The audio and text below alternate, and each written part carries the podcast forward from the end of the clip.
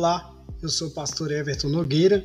Seja muito bem-vindo ao Melhor Cast, o podcast da melhor fase da sua vida.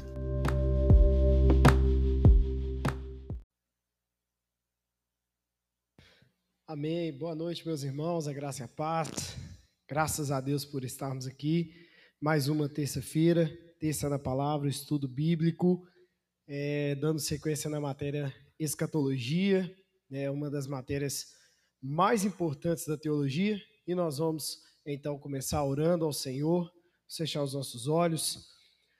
Pai, queremos te agradecer por essa noite aqui, queremos te engrandecer por tantas outras noites que já temos aprendido e pedimos ao Senhor discernimento, direção do Senhor para a tratativa de assuntos tão importantes aqui que o Senhor tem nos entregado. Estamos vivendo um tempo, Deus, muito propício para poder alertar a nossa mente, o nosso coração, fazer aquecer a esperança dentro de nós a respeito, ó Deus, da sua vinda, da volta do Senhor Jesus, porque, ó Deus, são dias onde os sinais estão muito mais evidentes e nós queremos nos fazer valer desse tempo. Pela graça do Senhor, já estamos mergulhados na escatologia há algum tempo e o Senhor tem nos dado a oportunidade de atravessar esse tempo falando sobre, pensando sobre, meditando sobre isso, e nós queremos nutrir ainda mais o nosso coração, a nossa mente, porque as esperanças vêm das promessas do Senhor, e é por isso que nós esperamos em Ti, em nome de Jesus. Amém e amém. Graças a Deus. Queridos, é, hoje nós chegamos na nossa lição de número 7 do nosso estudo bíblico Terça na Palavra. E queria fazer uma recapitulação aqui com os irmãos bem rapidamente é, sobre o que nós já tratamos até aqui, até então, né? Esse é o terceiro mês do ano, nós vamos fechar o trimestre falando disso, né, de escatologia, depois vem outro tema. Mas desde o início do ano nós estamos falando desse tema, nós demos a abertura falando sobre o que vem a ser a matéria da escatologia, que é o estudo a respeito do fim, né, na perspectiva sempre, a perspectiva bíblica, a perspectiva cristã, as linhas teológicas, por que, que elas creem de formas diferentes, enfim. É, e tivemos como texto base, né, já iniciamos a, nos alertando a respeito da complexidade, né, do quanto esse assunto é vasto. É, então, nós já demos o exemplo dentro da carta do apóstolo Paulo aos, aos Coríntios, que grande é o mistério de Deus a respeito desses últimos tempos, de sorte que olhos não viram, ouvidos não ouviram, nem subiu ao coração do homem. Então tem muita coisa que realmente nos leva a tentar ligar os fatos para compreender melhor. Então, por isso, na introdução à matéria da escatologia, nós explicamos as dificuldades de, com, de compreensão em uma só linha, né? Ah, não, todo mundo pensa igual a respeito do fim. Não, pensamos é, diferentes, talvez aqui nesse espaço, talvez né, muitos que passaram aqui pelo Terça na Palavra pensam diferentes uns dos outros, mas é, nós temos os pontos em comum. Qual, quais são os pontos em comum? É, aqueles que nós chamamos de factuais e incontestáveis à luz da palavra de Deus. Todas as linhas escatológicas, independente de qual seja ela, crê que Jesus voltará, isso é certo, amém. Jesus veio uma vez, ele virá uma segunda vez, o que nós chamamos de segunda vinda de Jesus ou volta de Jesus, como queiram. E essa volta de Jesus é intencionada para buscar a sua igreja. Então todos, todos creem dessa forma. Jesus voltando é para buscar a igreja dele. Em qual momento, fato da história, qual evento estaremos vivendo, isso tem divergências, mas é, que Jesus vem voltar virá né, para buscar a sua igreja, isso aí é incontestável.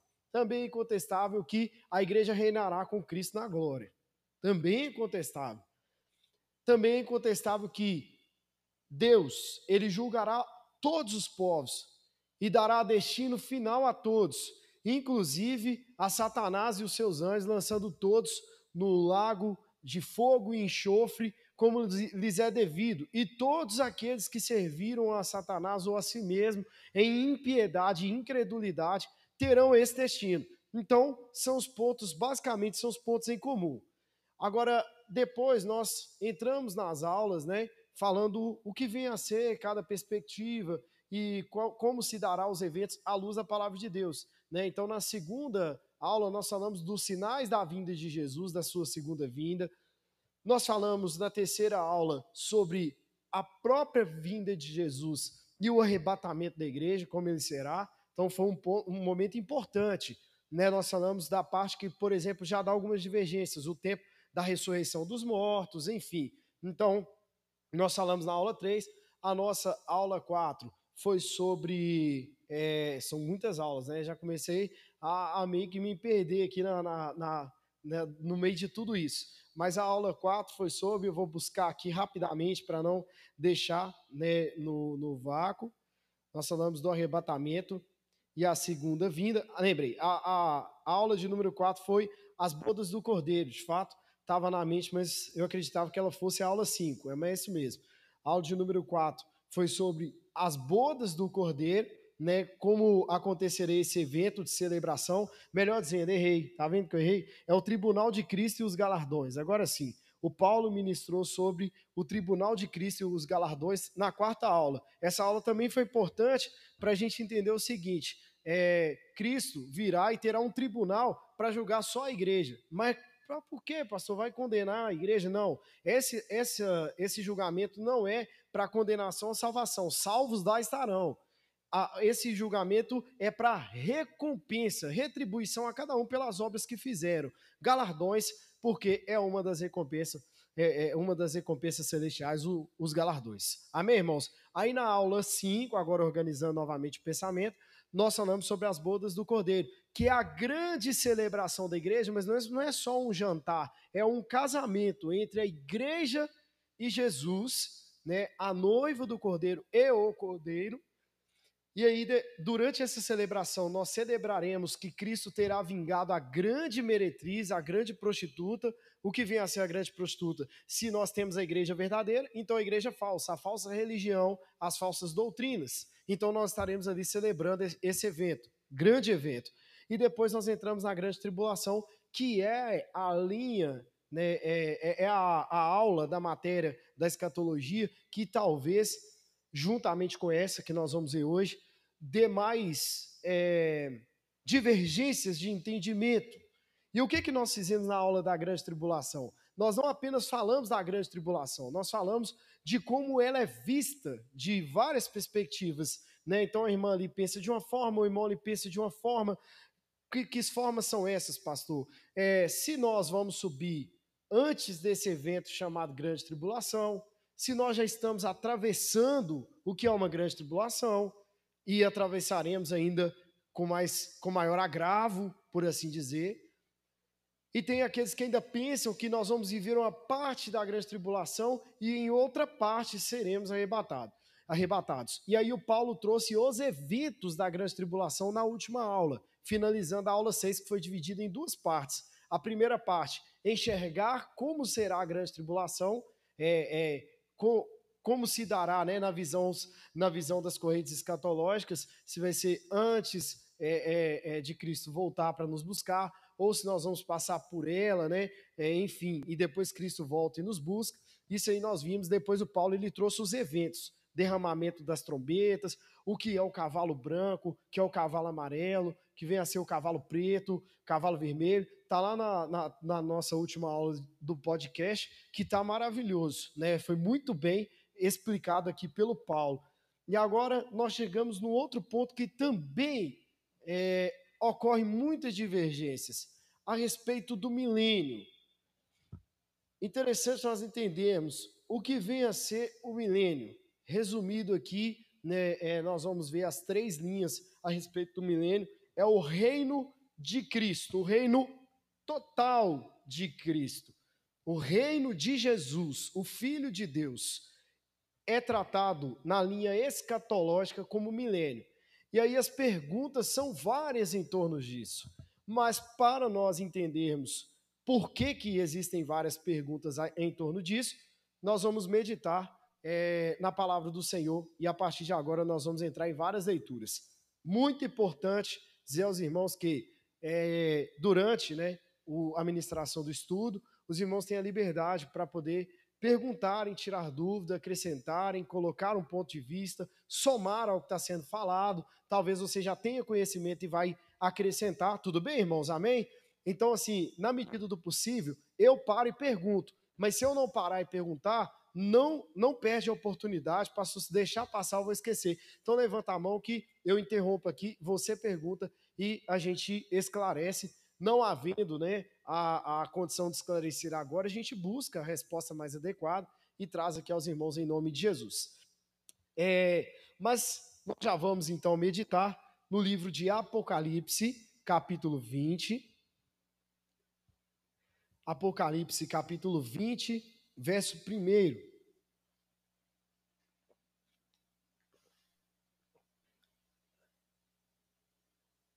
Apocalipse, capítulo 20, verso 1. E aí nós vamos ler até o versículo 10, por mais que quando há o estudo da matéria do milênio, é lido apenas até o versículo 6, mas nós vamos ler até o versículo 10.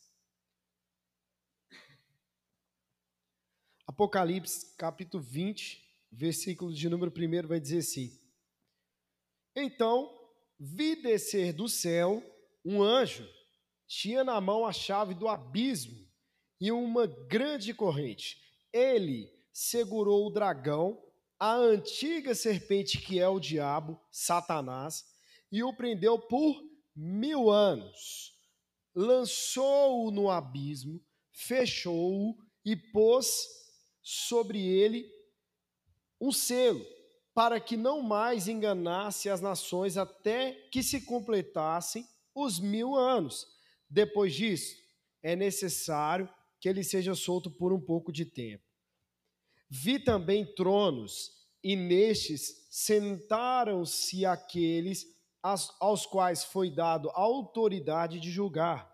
Vi as almas dos decapitados por causa do testemunho de Jesus bem como por causa da palavra de Deus, tantos quantos não adoraram a besta, nem tampouco a sua imagem, e não receberam a marca na fronte e na mão, e viveram e reinaram com Cristo durante mil anos. Os restantes dos mortos não reviveram até que se completassem os mil anos. Esta é a primeira ressurreição. Bem-aventurado e santo é aquele que tem parte na primeira ressurreição. Sobre esses, a segunda morte não tem autoridade. Pelo contrário, serão sacerdotes de Deus e de Cristo e reinarão com ele os mil anos. Quando, porém, se completarem os mil anos, Satanás será solto da sua prisão e sairá a seduzir as nações que há nos quatro cantos da terra, Gog e Magog, a fim de reuni-las para a peleja. O número dessas é como a areia do mar. Marcharam então pela superfície da terra e sitiaram o acampamento dos santos e a cidade querida. Desceu, porém, fogo do céu e os consumiu. O diabo, o sedutor deles, foi lançado para dentro do lago de fogo e enxofre, onde já se encontram não só a besta, como também o falso profeta, e serão atormentados de dia e de noite. Meus queridos, nós vemos aí o texto bíblico a respeito desse tema dentro da escatologia, que é o milênio.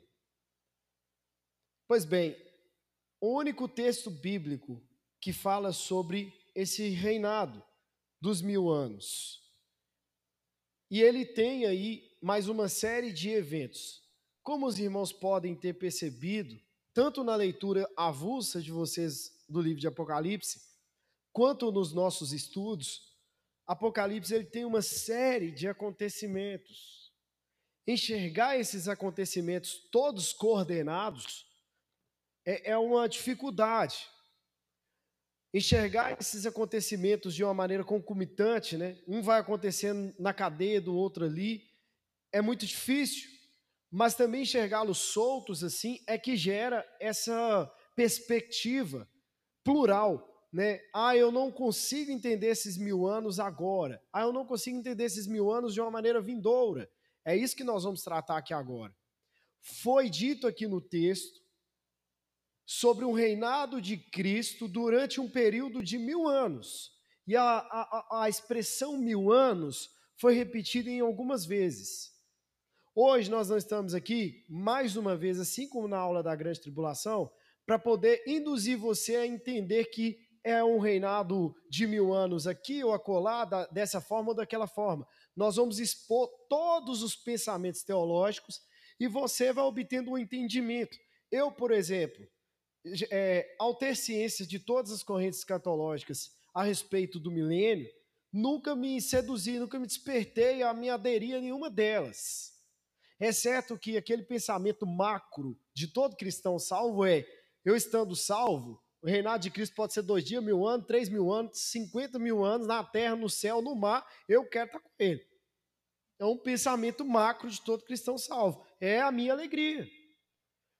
A questão é que realmente o estudo do milênio se torna importante a partir, a partir principalmente de uma perspectiva é, de uma das linhas escatológicas né, desse, desse tema, que vai trazer uma perspectiva de um reinado físico, em detrimento dos outros que entendem o reinado como não físico. Linhas escatológicas que vão defender que esse reinado de mil anos é mil anos de forma literal linhas escatológicas que, ao contrário, não é literal. Mil anos é só um sentido figurativo, é um período de tempo. Então é necessário, já que estamos pensando a respeito do Apocalipse, trazer aqui o porquê de cada coisa. E tem texto bíblico que fundamenta bem a todos. Os teólogos posicionados em linhas escatológicas é, diferentes, eles se respeitam por quê? Eles se respeitam muito. Não há um debate, irmãos. Graças a Deus, não há uma briga a respeito de quem está certo, porque é um assunto amplo, um assunto complexo, um assunto vasto. E tem fundamento bíblico para todos. E é o objetivo do texto na palavra. Sempre que a gente discutir um tema, trazer um tema aqui aos irmãos, tem Bíblia e tem explicação do texto bíblico para os irmãos. Podem olhar que, por exemplo, sobre a grande tribulação, nós colocamos as três correntes escatológicas como vamos fazer aqui hoje, com as três. E para todas elas, texto bíblico e a explicação dos seus devidos textos. Tudo bem, meus irmãos, até aqui? Então, nós vamos falar é, a respeito dessas linhas escatológicas com relação ao milênio. A primeira linha é o pré-milenismo. Pré, de antes. Então, pré-milenismo que é a defesa dessa linha escatológica, em resumo? Cristo volta antes e estabelece depois da sua volta o seu milênio, o seu reinado milenar. Explica melhor, pastor. Então vamos lá. Até voltando um pouco na, a respeito da grande tribulação. Essa linha acredita que vão se passar os sete anos da, da grande tribulação. Cristo vai voltar após esses sete anos da grande, grande tribulação, que lembra lá na aula da grande tribulação, a gente falou sobre a enumeração desses sete anos. Depois você pode ouvir lá para entender um pouco melhor o que vem a ser esses sete, ou o que vem a ser, ou, o que não vem a ser esses sete também. Mas essa linha entende que passou a grande tribulação, Cristo volta. Ao ele voltar, ele estabelece um reinado milenar. Um reinado literal de mil anos. Aí, dentro do pré-milenismo, tem pessoas que enxergam de duas formas. O pré-milenismo histórico, ele vai dizer que Cristo volta e arrebata a igreja depois da grande tribulação e estabelece o reinado milenar, de maneira literal.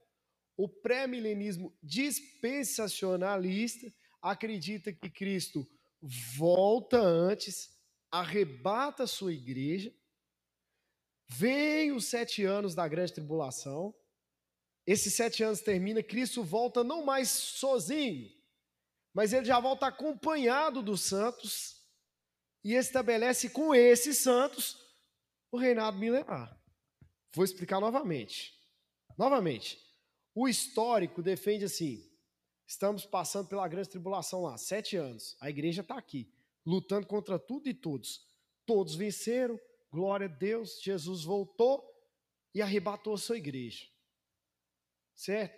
E aqui eu não vou novamente aprofundar como eu aprofundei. Se falam que é sete anos, é, teria como a volta de Jesus previsível, então é uma coisa que pode não ter tanto embasamento para esse fundamento. Mas não vamos até aí, só vamos entender o seguinte: Jesus voltou, arrebatou a igreja que aqui estava sofrendo. Aí ele posiciona a igreja e começa um reinado milenar aqui na terra, do jeito que nós vemos em Apocalipse capítulo 20, com Satanás preso. Aí eu vou explicar um pouco melhor sobre esse reinado, como ele aconteceria. Agora, o pré-milenismo dispensacionalista acredita o seguinte: igreja vai sofrer nada, não. Jesus vem, Jesus vem, arrebata a igreja que agora, aqui, nós estamos aqui, ele veio. Só que eles acreditam que a linha, nessa linha, né, a, a vinda de Jesus seria invisível, ninguém viu. A igreja subiu, deu falta dos crentes, né, e, e assim a igreja foi para o céu. A igreja fica lá com Cristo sete anos, aí tem bodas do cordeiro, aí tem luta contra, contra as bestas, tem luta contra o falso profeta, como nós lemos. Eles acreditam que nesses sete anos é que acontecem os acontecimentos, aqueles eventos, melhor dizendo, que a, o Apocalipse está falando. É no período de sete anos.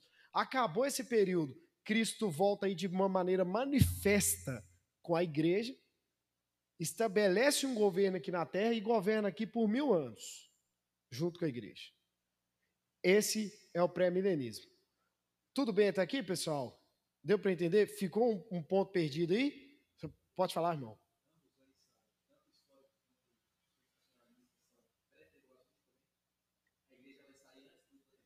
O que muda de um para o outro é que o dispensacionalista acredita que é pré, pré-tribulação. O é, histórico acredita que, por mais que ele seja pré-milenista, ele não é pré-tribulacionista, ele é pós-tribulacionista. Deu para entender?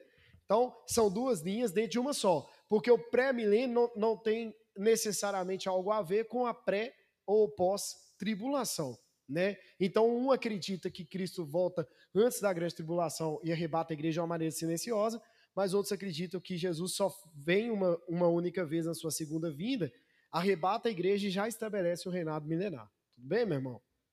É, então vamos lá. Agora eu vou dar sequência no que o pré-milenista acredita. Ele acredita na seguinte coisa: pensa que todos aqui são neutros, você não tem opinião, tá? Assim, por enquanto. Pensa, só, só um pensamento. É, você tem opinião, claro, mas vamos supor que todos nós que quiséssemos entender a partir do ponto zero. O que o pré-milenista está colocando diante dos textos bíblicos? Ele está colocando o seguinte: quando Cristo vier com a sua igreja aqui na terra, ele vai estabelecer o seu governo lá em Jerusalém. Esse sacerdócio que reina com Jesus, na visão do pré-milenista, são os santos salvos, os milhões e milhões de santos salvos, reinam com ele. Eles estão reinando. Eles julgam os povos, eles reinam com Jesus. E Jesus estabelece o seu governo aqui na terra. Esse pensamento pré-milenista entra naquela parte que é chamada até na filosofia sobre a sociedade utópica ou a sociedade perfeita. O mundo perfeito, o universo perfeito. O pré-milenista vai dizer que o reinado de Cristo aqui ele vai ser, ele é tão importante que Cristo vai colocar em ordem como se fosse o novo jardim do Éden, um paraíso aqui na terra. E eu já antecipo que eles acreditam que os salvos terão sim condição por serem agora com o corpo transformado, o corpo glorificado, porque nós já vimos isso no arrebatamento da igreja. Com o corpo glorificado, eles terão condições de transitar entre essa terra perfeita e entre os no, novos céus, novos céus e nova, nova terra, que é uma lição ainda vindoura, né, que nós falaremos do reinado celestial, celestial, lá no céu. Então, eles acreditam que os santos têm condição de transitar entre essa terra aqui e entre lá, conforme a vontade do seu soberano Senhor, nosso Salvador Jesus Cristo. Então, aqui está estabelecido que não haverá mais, mais catástrofe, guerra, não haverá mais briga, não haverá mais contenda, todos habitarão pacificamente entre si. Os animais ferozes serão convertidos em animais mansos. Pastor, isso é absurdo. Porém, existem textos bíblicos. Se o texto bíblico foi interpretado dessa forma ou não, não vem ao caso. Nós estamos dizendo que eles têm um embasamento bíblico necessário para sim defender essa corrente. Tudo certo, irmãos? Então nós vamos aos textos bíblicos, já que nós entendemos que no, na visão pré-milenista, Cristo volta antes de estabelecer o seu milênio. Aí ele estabelece o seu milênio, seja pré ou pós-tribulação, né? Assim, nesse sentido. E estabelecendo o seu milênio, ele põe a igreja para governar com ele aqui na terra. Aí o entendimento é: todas as nações virão e adorarão, não vai ter mais peste, fome, guerra, nada. Sociedade utópica, perfeita, todos relacionando bem entre si, porque no entendimento do pré-milenista, esta é a vontade de Deus. Restabelecer a ordem na terra, restabelecer o equilíbrio perfeito da sua criação. E aí os, os animais andarão com os seres humanos tranquilamente, e nós vamos enxergar isso dentro dos textos bíblicos. Primeiramente, vamos abrir a nossa Bíblia em Isaías. Isaías são vários textos bíblicos a respeito desse assunto, por assim dizer, né? Uma vez entendido que esse assunto seria, né, um assunto concernente é, é, ao milênio de fato de Cristo. Isaías capítulo 2, dos versos 1 até o 5.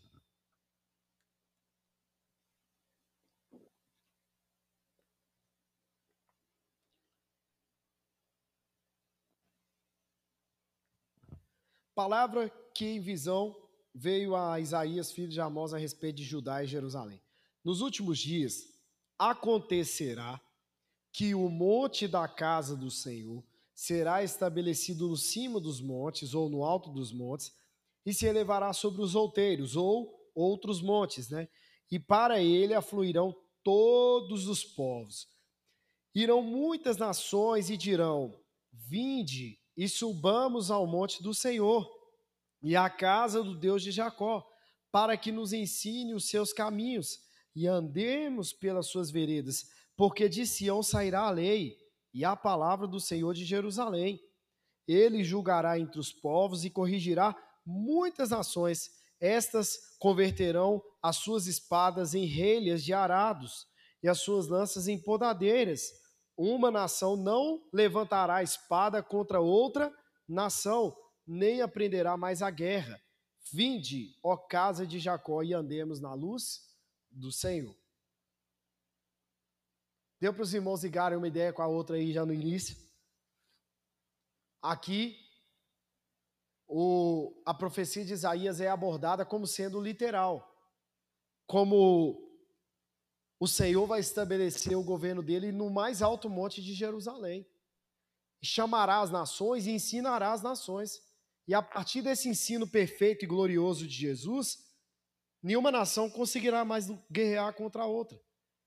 E por que passou aqui no entendimento do Senhor? Isso pode acontecer nesses dias, né? E no entendimento do pré-milenismo. Ora, no início da leitura do, de Apocalipse capítulo 20, está dito que Satanás foi amarrado.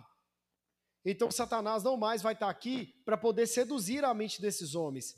Então o ensino de Cristo, ele valerá plenamente na, no entendimento de todos. Então, esse é o primeiro texto. Vamos ao segundo, Isaías capítulo 11, os versos 1 até o 10. Isaías capítulo 11, versículos 1 até o 10.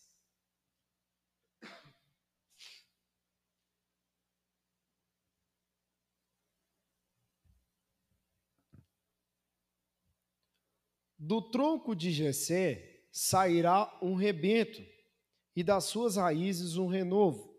Repousará sobre ele o espírito do Senhor, o espírito de sabedoria e de entendimento, o espírito de conselho e de fortaleza, o espírito de conhecimento e de temor do Senhor. Deleitar-se-á no temor do Senhor, não julgará segundo a vista dos seus olhos, nem repreenderá, repreenderá segundo o ouvido dos seus ouvidos, mas julgará com justiça os pobres e decidirá com equidade a favor dos mansos da terra. Ferirá a terra com a vara de sua boca e com o sopro de seus lábios matará o perverso. A justiça será o cinto dos seus lombos e a fidelidade o cinto dos seus rins. O lobo habitará com o cordeiro e o leopardo se deitará junto ao cabrito. O bezerro, o leão novo e o animal cevados, cevado andarão juntos, e um pequenino, um pequenino os guiará. A vaca e a ursa pastarão juntas, e as suas crias juntas se deitarão. O leão comerá, com, comerá palha com, como boi. A criança de peito brincará sobre a toca da áspide, e o já desmamado meterá a mão na cova do basilisco, que é cobra. É, não se fará mal nem dano algum em todo o meu santo monte porque a terra se encherá do conhecimento do Senhor, como as águas cobrem o mar. Naquele dia recorrerão as nações à raiz de Jessé, que está posta por estandarte dos povos. A glória lhe será morada. Esse texto enriqueceu ainda mais esse pensamento, né? Esse texto enriquece ainda mais o pensamento de que o milênio de Cristo será não apenas literal em mil anos, como literal em presença física. Continuemos em Isaías, no capítulo anterior, capítulo 9, verso 6 ao 7. Porque o menino nos nasceu, um filho se nos deu, o governo está sobre os seus ombros, e o seu nome será maravilhoso conselheiro, Deus forte, Pai da eternidade, príncipe da paz, para que se aumente o seu governo e venha, e venha paz sem fim sobre o trono de Davi e sobre o seu reino, para o estabelecer e o firmar mediante o juízo e a justiça, desde agora e para sempre. O zelo do Senhor dos Exércitos fará isso. Aqui, Isaías está dizendo assim: é, Cristo terá um reinado eterno, não tem fim. Cristo terá um reinado absoluto. E aí, no entendimento do pré-milenismo, quando fala rebento de Jessé, raiz de Davi, está falando de Jesus, o filho de Davi, veio da linhagem de Davi. Ele estabeleceu Davi e ele nasceu da linhagem de Davi. Então, entende, entende-se que Cristo virá para reivindicar esse governo. O trono que até então está vazio. Essa Israel, essa Jerusalém, essa nação santa, tão combatida, tão perseguida, terá agora um representante do seu trono absoluto aqui na terra, segundo esse conceito e segundo esses textos bíblicos, pelo que há uma interpretação literal. E tudo isso, no entendimento deles, vem a ser literal. Último texto em Isaías está lá no capítulo 29, o verso 18.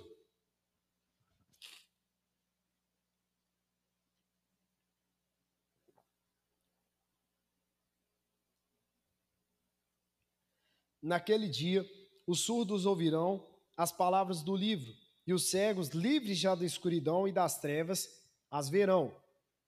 Entendam, nós já falamos aqui de uma sociedade utópica em todos os sentidos. O que no entendimento do pré-milenista acontecerá? Cristo vai estabelecer todo o ser humano de maneira plena. Não haverá cego, surdo, mudo, coxo, todos serão curados para que esse reino aqui seja o modelo perfeito de Deus do que ele gostaria que acontecesse na terra. Então, esse é o entendimento. Então, tudo aqui está convertendo para uma plenitude, sim ou não? Plenitude biológica, plenitude ecológica, plenitude política. Uma vez que, como disse o Paulo aqui, o anticristo será uma figura que emergirá da política. Então, plenitude política, plenitude biológica, plenitude ecológica, tudo isso aqui no entendimento do pré-milenista, porque Cristo estabelecerá o seu governo aqui, segundo eles. Então nós temos o último texto, Zacarias.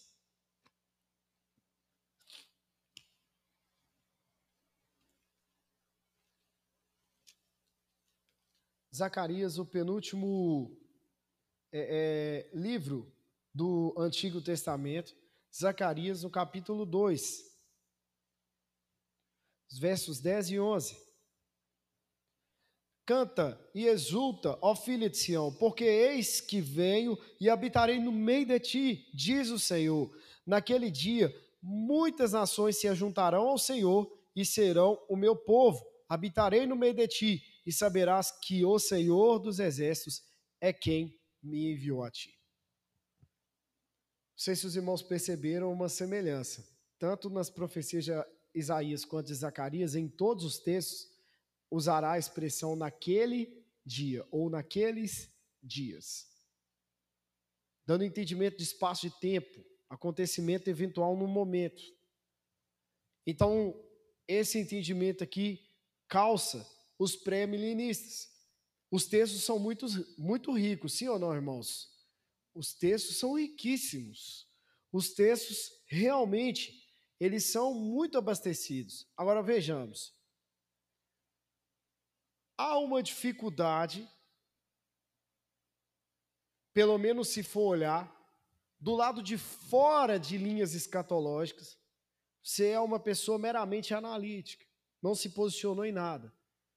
A primeira pergunta que eu poderia fazer aqui é: como que essa ponte foi feita? Apocalipse 20, um reinado milenar, com Isaías. Como que essa ponte foi feita? Quem falou que um tem a ver com o outro? Essa seria uma primeira pergunta. Aí vem um desdobramento dessa linha. Veja, irmãos, eu não quero que o estudo bíblico fique raso ou falte informações, mas também não quero que ele fique sobrecarregado de termos, porque senão teremos dificuldades aqui de entendimento. Né? Claro que depois tem o podcast para nos fazer é, mergulhar, ouvir, recapitular, anotar, mas vamos, vamos lá, irmãos. Vejamos. Quando nós pensamos assim, não faz sentido colocar Apocalipse e Isaías na mesma cena. Aí vem um entendimento dessa linha escatológica. Aqueles que são preteristas, historicistas ou futuristas. O que vem a ser isso? Preteristas, aqueles que acreditam que essas profecias de Isaías já se cumpriram. Historicistas, aqueles que acreditam que as profecias, não só de Isaías, mas de toda a palavra, estão se cumprindo ao longo da história. E futuristas, que é exatamente os, os pré-milenistas que acreditam o seguinte: essas profecias nunca cumpriram, elas vão cumprir no milênio. Porque aqui está dizendo literalmente, eles são tão literais que eles estão lendo ali: Eu estarei no meio de vocês, disse, disse o Senhor. Então, eu entendo que Jesus vai estar aqui e tudo isso que não aconteceu até agora vai acontecer. A terra vai brotar, é, não vai ter planta ruim, não tem erva daninha, todo fruto será maravilhoso, não tem erro biológico, não tem erro ecológico, não tem erro político, tem nada, é tudo perfeito. Então a interpretação é literal. Por que, que eles creem nesse tipo de ligação? Eles são futuristas, eles estão entendendo que tudo que Isaías falou não está, ainda não aconteceu, porque eles são literais. Eles estão entendendo a profecia como sendo literal. Literal. Vai ter o leopardo, vai estar junto com o cordeiro, sabe? É, a criança vai meter a mão na toca da cobra e nada vai acontecer. Tudo isso. Tudo isso. Tudo certo, irmãos, até aqui? Então, esses são os textos, o raciocínio em cima da linha pré-milenista. Alguém tem alguma dúvida, alguma pergunta, algo a ponderar, acrescentar? Pode falar, minha irmã.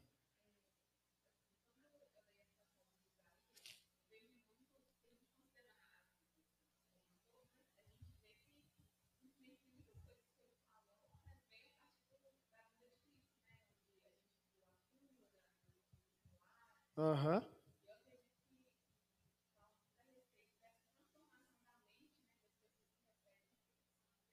Uhum. Muito bom. Sim, ótimo. Ótimo, ótima colocação. Qual que é seu nome? Me perdoe. Samara. Ótima colocação da Samara.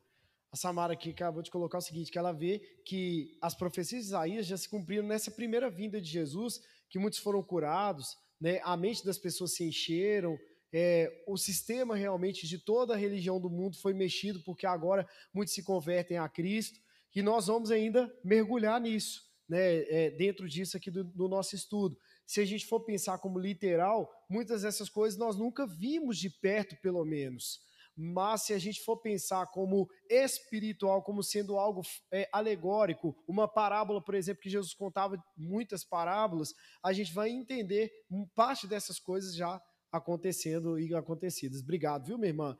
Mais alguém, gente, para somar, acrescentar nesse ponto aqui? Bom, nós vamos seguir para a próxima. Só mais uma é, observação a respeito desses textos aqui do pré-milenismo. Essa já é uma observação meramente minha. Eu, pelo menos, ainda não enxerguei ninguém falando a respeito, nenhum dos teólogos que estão posicionados nas linhas aí, ou que são analíticos a essas linhas, dizerem o pensamento que me veio, quando eu pensava. Peraí, mas na visão do pré-milenismo, Cristo vai fazer isso com todos. Em qual momento ali, em Apocalipse, Cristo está beneficiando o ímpio? após a sua volta? É uma pergunta.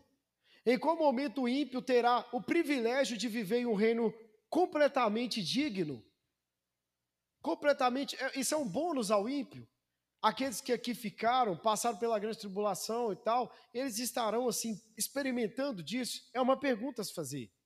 Então, o entendimento assim, ah, pastor, é, os ímpios ainda, os ímpios já não mais estarão aqui. Não, não, não é isso que o texto lá em Apocalipse está dizendo né, ele está dizendo que ainda haverá o juízo final.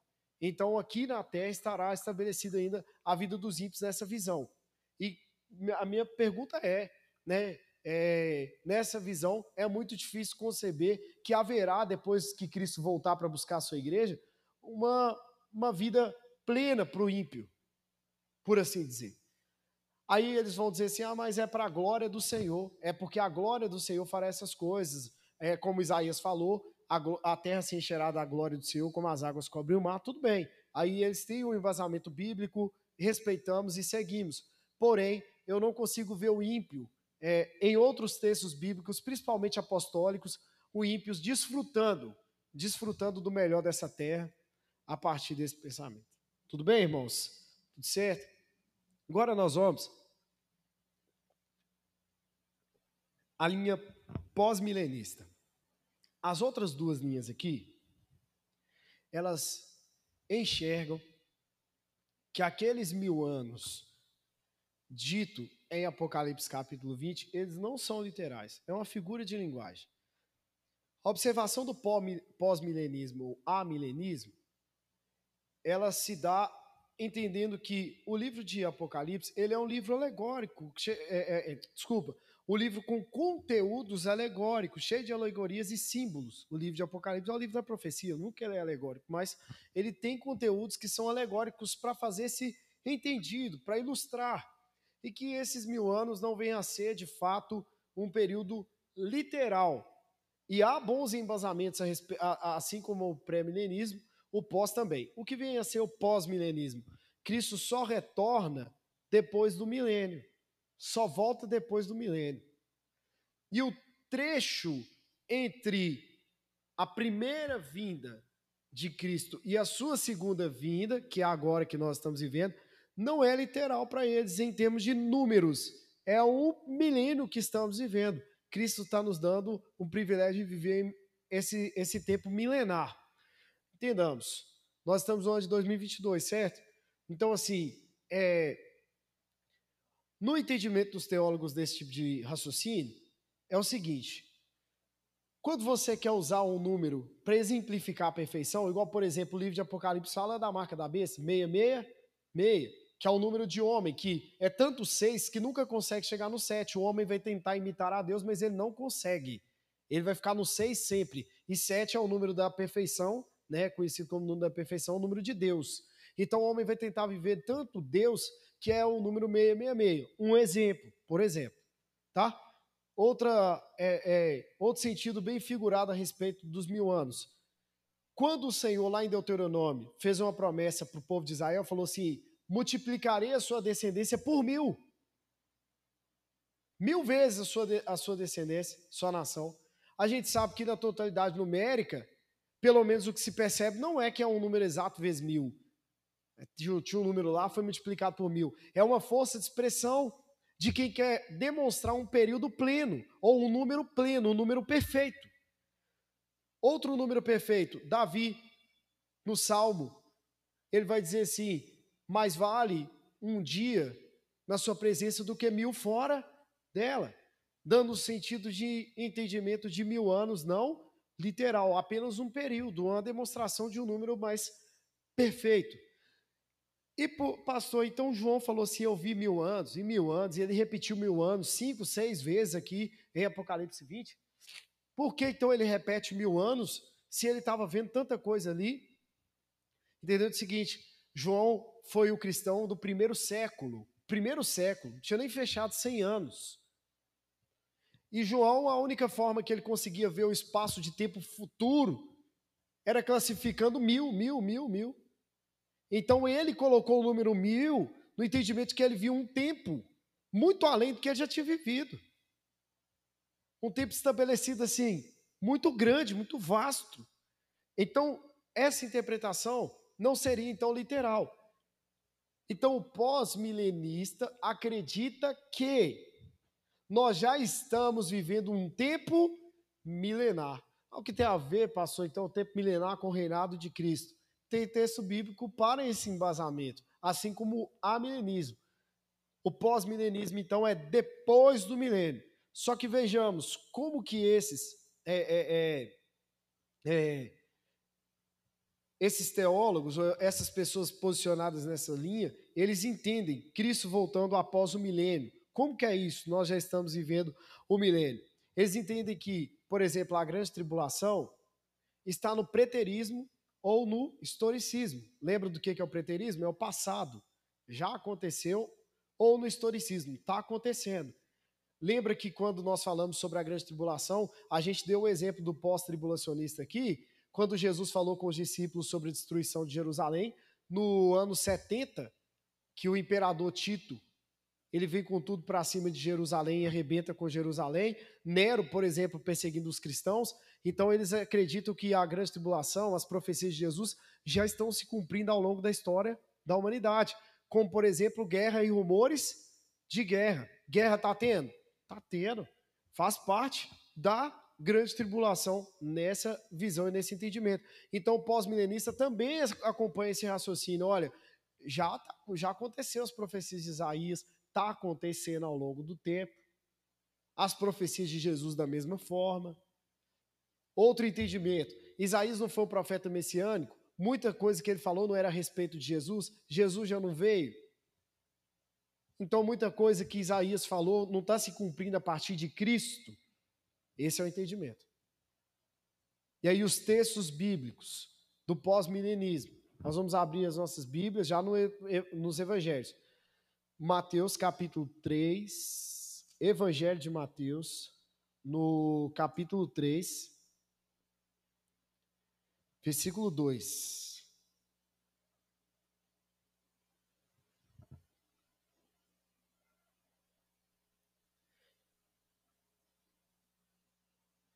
Vai dizer assim: arrependei-vos, porque está próximo o reino dos céus ou em algumas traduções, arrependei-vos porque é chegado o reino dos céus. Ah, pastor, mas aí Jesus pode estar também fazendo uma nova profecia. Vamos para mais textos então. Lucas, capítulo 17.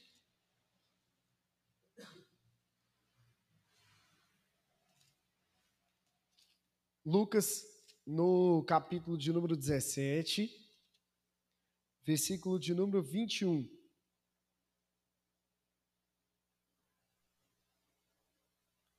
Vamos ver a partir do 20, por favor. Lucas 17, a partir do 20. Interrogado pelos fariseus sobre quando viria o reino de Deus, Jesus lhe respondeu: Não vem o reino de Deus com visível aparência, nem dirão ele aqui, ou lá está, porque o reino de Deus está dentro de vós. Olha a importância desse texto, hein? Esse texto aqui é um divisor de águas do pré-pós. Concorda comigo, sim ou não? os fariseus perguntaram: quando vai vir então o reino de Deus? Perguntaram para quê, gente? Jesus, sim ou não? Jesus já estava aqui pessoalmente, em pessoa. Aí a pergunta é: Jesus, quando virá o reino de Deus? Assim, o reino de Deus não é visível. Não dá para dizer ele está aqui ou ele está ali. O reino de Deus está dentro de vós. Não é um reinado visível, não é um reinado físico. Isso quebra mais de 70% do argumento pré-milenista se houver um, um eventual debate, que não é o caso. Mas havendo um eventual conflito das linhas de pensamento, essa aí já. Porque veio da boca de quem? De Jesus, em uma resposta a uma pessoa que perguntou intencionalmente. Então aqui não há margem para dizer assim, é uma interpretação, pastor. Não, não é interpretação, é uma resposta verdadeira.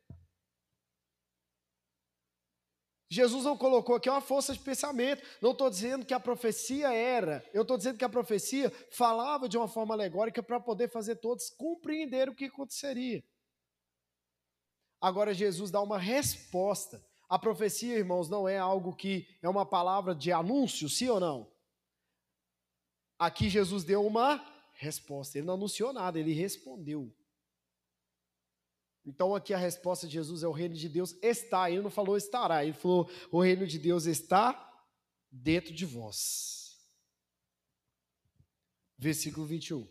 Lá em Atos capítulo 2, dos versos 16 a 21, continua o complemento do entendimento. Atos capítulo 2, dos versos 16 até os versos 21.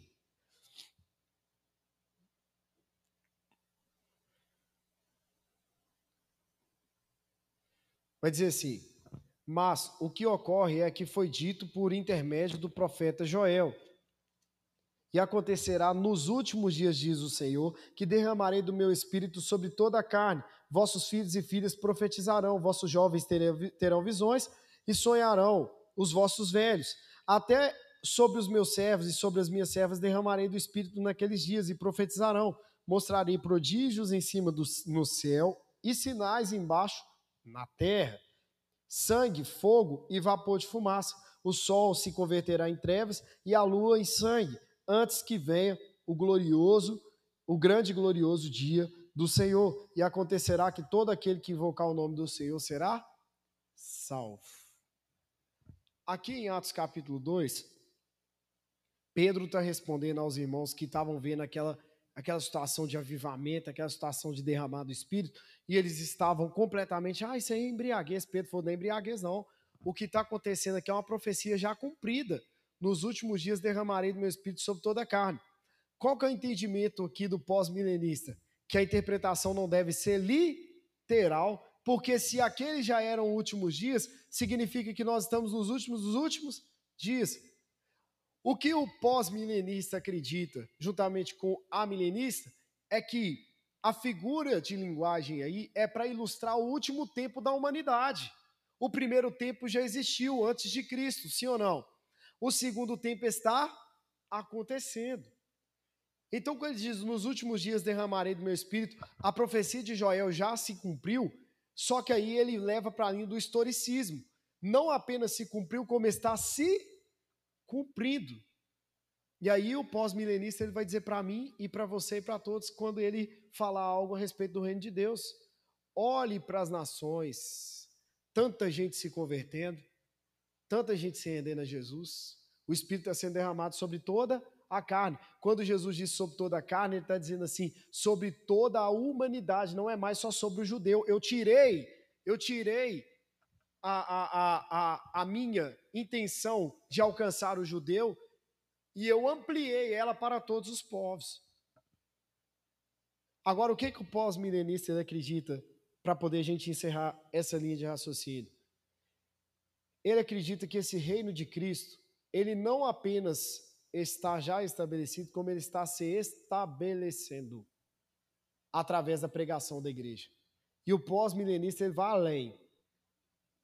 Ele entende que até Cristo voltar, todo mundo estará devidamente convertido, é, é, convertido, não, desculpa, totalmente ciente, totalmente consciente, totalmente é, é, é, é entendido do Evangelho. E que a igreja levará pouco a pouco a todas as nações esse reino de Cristo. No sentido seguinte, ah, passou e muitos não se converterão, tudo bem, mas está anunciado que Cristo reina. Está anunciado que ele reina para todos sempre, amém. Esse é o entendimento pós-milenista, que a igreja fará com que esse milênio aconteça. E aí, ao final desse período, todos estarão cientes do reino de Jesus. E com esse essa pregação gradativa, toda a terra estará plena, como é a visão do pré-milenista. A plenitude. Só que aí essa plenitude aqui seria uma plenitude do reino de Deus estabelecido sobre todo mundo, não de uma maneira presente, como foi demonstrado no primeiro ponto. Deu para os irmãos entenderem aqui? É uma visão, pastor, coloca o seu ponto crítico, então vou colocar. Também tenho lá as minhas dificuldades de enxergar total coerência. A coerência ficou muito boa na parte do reino estabelecido. A coerência só não fica tão boa quando eles dizem que toda a humanidade estará completamente convencida desse reinado de Cristo e que haverá plenitude aqui. Minha crítica é semelhante ao ponto 2.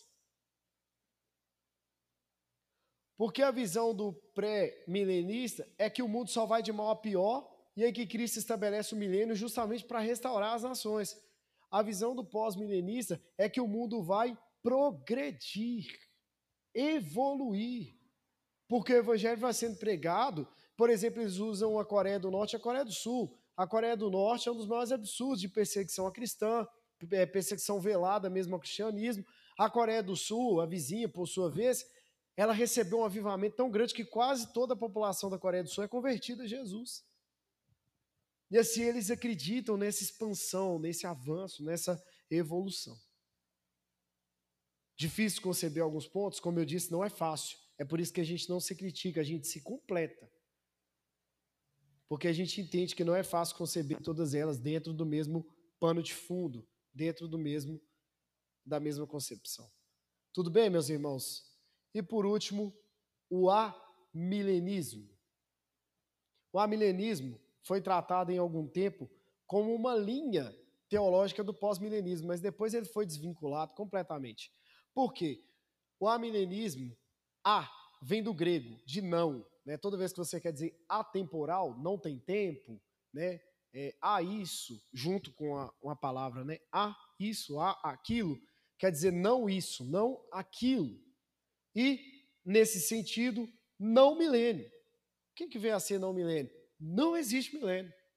Tirem essa ideia de milênio da cabeça. Foi uma figura de linguagem usada e não tem milênio, gente. É isso que o amilenista acredita. A linha pré-milenista, tanto histórica quanto a dispensacionalista, que surgiu depois de algum tempo, principalmente depois das primeiras e segundas guerras, guerras mundial. O pós-milenismo. Eles são linhas escatológicas bem antigas, são dos pais da igreja, da igreja lá no tempo medieval. A linha amilenista é uma linha relativamente mais nova, mais recente, mas ela vem crescendo e se expandindo.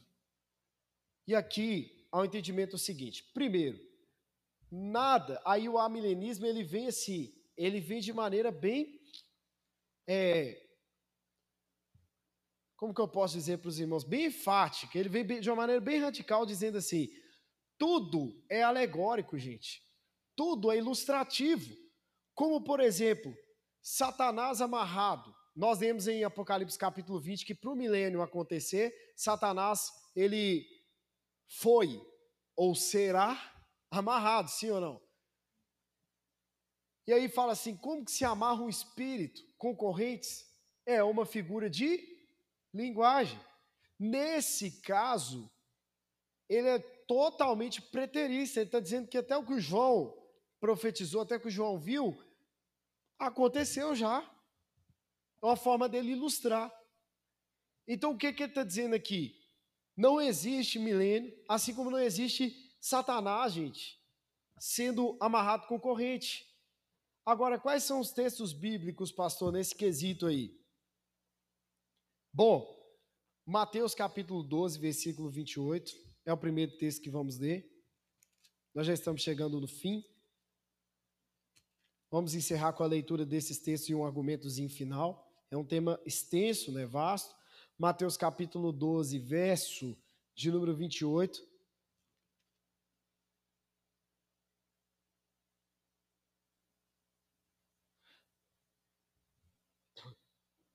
28 em diante vai dizer assim: Se, porém, eu expulso demônios pelo Espírito de Deus, certamente é chegado o reino de Deus sobre vós. Aqui, ó. Vamos parar aqui só um minutinho. Jesus, no debate sobre ah, você expulsa Beuzebu por causa de Beuzebu, você tem Beuzebu, Beuzebu te dá esses poderes. Aí ele fala assim: como é que um reino dividido vai subsistir? Como é que Beuzebu expulsa Beuzebu? Mentira! Eu expulso Beuzebu pelo Espírito de Deus. E se eu expulso Beuzebu pelo Espírito de Deus, então vocês já entenderam que o reino de Deus é chegado. Chegou alguém que manda. Chegou alguém que determina. O reino de Deus chegou entre vós. Porque demônios são amarrados. Prova, pastor. Aí ele fala na sequência, no versículo 29. Ou como pode alguém entrar na casa do valente e lhe roubar os bens sem primeiro amarrá-lo? E então lhe saqueará a casa. Então, aqui entenda, irmãos, explicando bem rapidamente por causa do tempo escasso. Aqui, o amilenista está ganhando alguns pontos de vantagem sobre as outras duas linhas. Porque Jesus disse claramente aquilo que está lá em Apocalipse capítulo 20, sim ou não?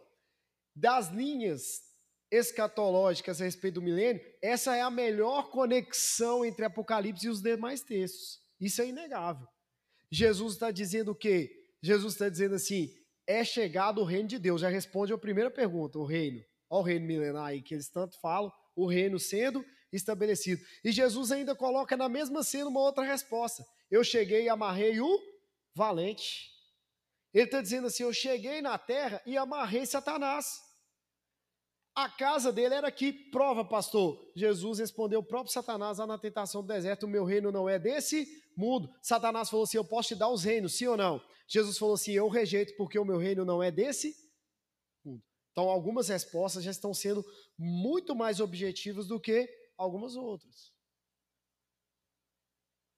O meu reino não é desse mundo. Aí Jesus ele fala assim: certamente chegou o reino de Deus. Tem nem, tem nem que perguntar, gente, já chegou. É certo que já chegou.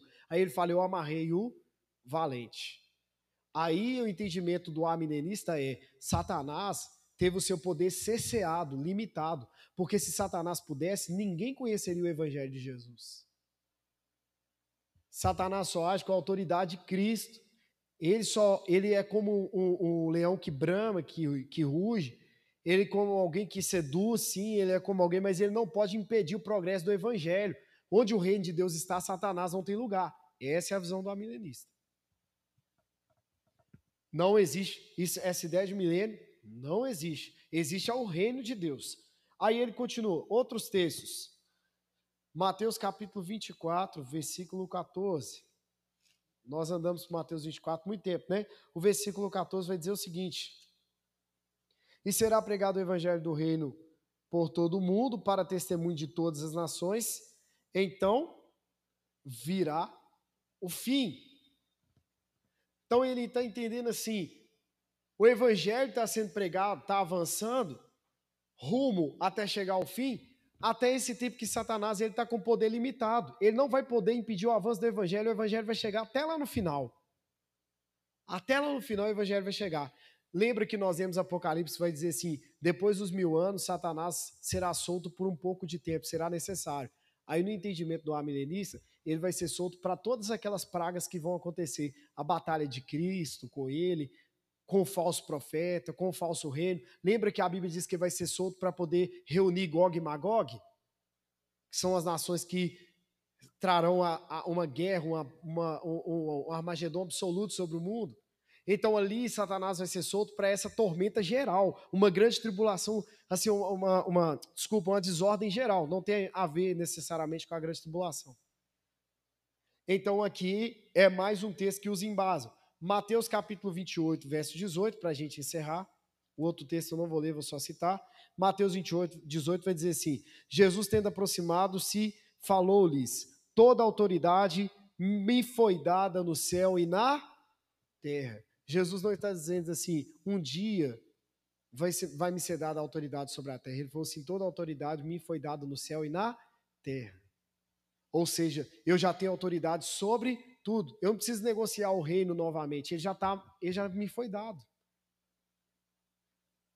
E eu encerro com Atos capítulo 7, versículo 56, que aí foram, foi uma testemunha ocular geral daqueles que apedrejavam Estevão, que Estevão disse: Eu estou vendo os céus abertos, e lá do lado de Deus no trono, eu estou vendo o filho do homem assentado direito de Deus. Ele já está reinando. Ele não está procurando um tempo para ele reinar, ele já está reinando. Então a milenista diz assim: Cristo não precisa desse tempo literal dos mil anos. Ele já está reinando e reina para todo sempre. Amém. Então, irmãos, essas são as três linhas escatológicas a respeito desse milênio. E aí, irmãos, como eu falei lá no início, vou repetir aqui para a gente encerrar. Lembrando que, em resumo, o pensamento macro do cristão salvo é tudo que eu precisava saber sobre salvação, tudo que eu precisava entender é que Cristo voltará, eu estarei com ele. Se estabelecerá um reino aqui ou acolá, se estará ali ou ali, eu estarei junto dele, eu serei desse povo salvo em nome de Jesus. Nós não vamos nos perder tempo nos atendo a isso aquilo, mas é necessário os irmãos entenderem é, alguns pontos, principalmente daquilo que fica ainda mais, né? A nossa intenção é tentar elucidar ao máximo o livro de Apocalipse. Obviamente que nós esbarramos no limite dessa imensidão de detalhes do poder da glória do Altíssimo nosso Senhor. Amém, irmãos? Que Deus nos abençoe. Ponto final em mais um estudo bíblico, mas eu queria aqui é, perguntar se alguém tem uma pergunta a respeito desse último ponto, alguma observação, algo a acrescentar. Se tem, manifeste. Pastor, eu quero somar com uma visão aqui, um entendimento. Tudo bem? Amém. Que Deus nos abençoe. Final de mais um Terça na Palavra. Deus abençoe a todos, em nome de Jesus.